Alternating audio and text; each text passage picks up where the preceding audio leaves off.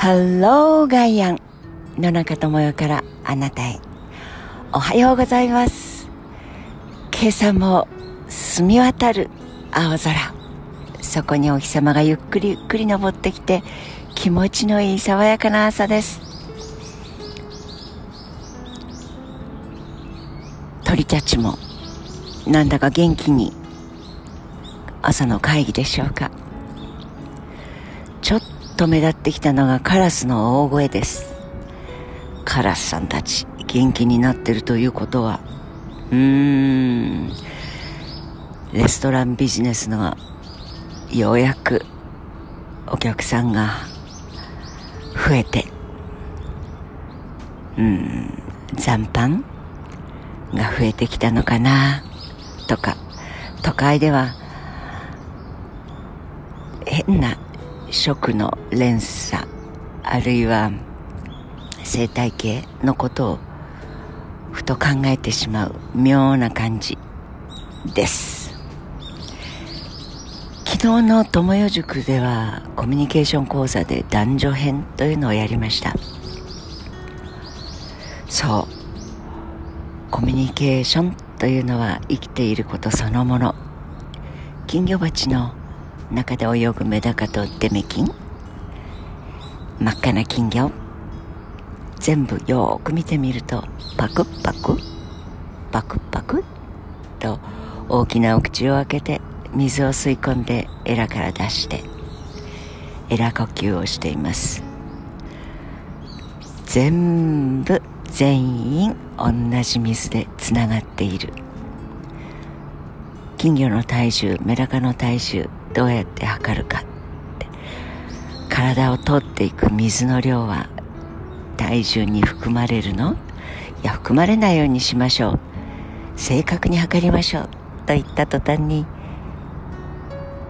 魚たちは命を落とさざるを得なくなります。あれと同じです。地球の空気という金魚鉢を通じて私たちは同じ空気を吸い込んで同じ空間にため息を出してそして生きています。この呼吸というのをやめた途端に私たちは死んでしまいます。あまり日頃そんな風には考えたことはないですが例えばエレベーターに乗って構混んでるエレベーター。昨今のコロナではちゃんと立ち位置も決められていることが多いですけど緊急事態が明けたからまあドドドッと混んだ空間に人が乗り込んでくる。ドアが閉まる。はあ、はあ、昨今はマスクの奥ですがそれでもその狭い空間の空気をみんなで吸ってみんなで吐いて運命共同体です。金魚鉢の中のお魚と一緒。地球全体も小さなエレベーターと全く変わりませんね。そうやって私たちはお互いにお互いのため息を吸いそしてため息を吐いてつながっていてコミュニケーション影響力を与えながらお互いの役割を果たしながらつながりながら生きています。そうそう。友也さんだから電車に乗り込む時には周りを見回していわこのおじさんのため息は勘弁してほしい。と思ったら違うドアの前に行くんです。という話をしてくれた学生さんがいましたね。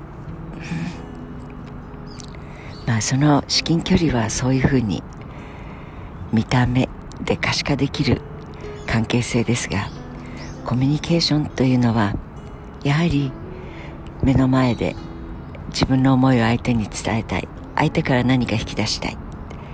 その時にだけ使われるような気がしていますが私たちは生きていること自体がお互い様あるいはお世話様ということでつながり合いながら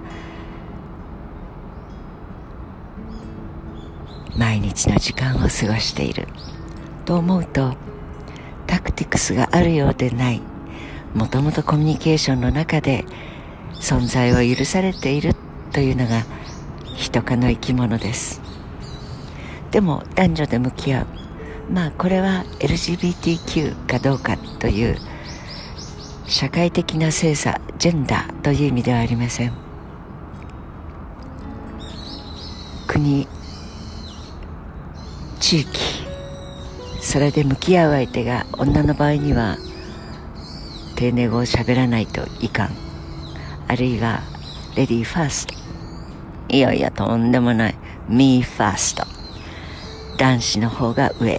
そして女たちは男よりも三歩下がるものだ。そんな文化的な空気を吸って命を授かる人々もたくさんいます。文化的な空気はまずいよね。これやめた方がいいんじゃない？構成員の意思によって変えていくことができます。だから昨今の女子中学生高校生目をつむって電車に乗っていると男の子だか女の子だかわからない。まあこの言い方そのものがセクハラの種です。と言われてしまえばそれまでなのかもしれませんがバカ野郎うぜえなあいつ。芝居とろか。スカート履いた女子高生の会話を聞くとなんだかええええええと思ってしまいます。さあ男女の中でどんなコミュニケーションをとったらいいのか取りたいのか取りたくないのかこれも様々だねという話もしました。皆さんはどんなコミュニケーションの方法をとっていますか？方法なんてなものじゃなくてもう家庭内暴力の中で私は息を潜めています。あるいは僕はやられっぱなしです。もう女房がお神様です。でもそれは僕は大好きです。という方もいて There is no accounting for taste. 食べ食う虫も好き好き好みによってコミュニケーションの方法が違うのは当たり前。だから正解はありません。でも英語だと地球上に一人しかいない私のことは I I think I want 一つの表現です。相手に女子が来ようと男子が来ようと愛は愛です。でも日本の場合古くは平安時代よりずっと前からの古典を調べていくと地球上で一人しかいない私のことを言うのに相手との相対関係で、えー、藤原家と平。この家系同士が向き合った時には愛というのは何とかに変えなきゃいけないとかまあ現代語でも僕俺私私私ども単数の自分を言うのでも平たい庶民の一粒です。私どもは手前どもはありますよね。54通り変化するんだそうですよ。相手が偉い人年上年下年下の身分が高い人。年下で男の場合女の場合。さあさあこんなにきめの細かい文化とも表現できるしきめ細かいどころか細かい身分制度の格差の社会だぜと表現したくなる気持ちもありますね。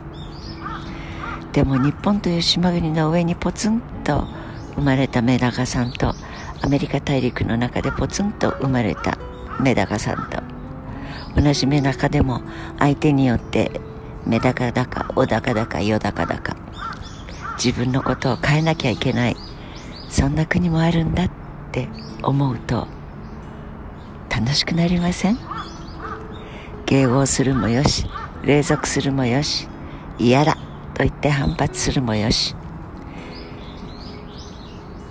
そうやって楽しんだり反抗してみたりしてでも自分は物理的に生物的に一匹一人一粒私だけ。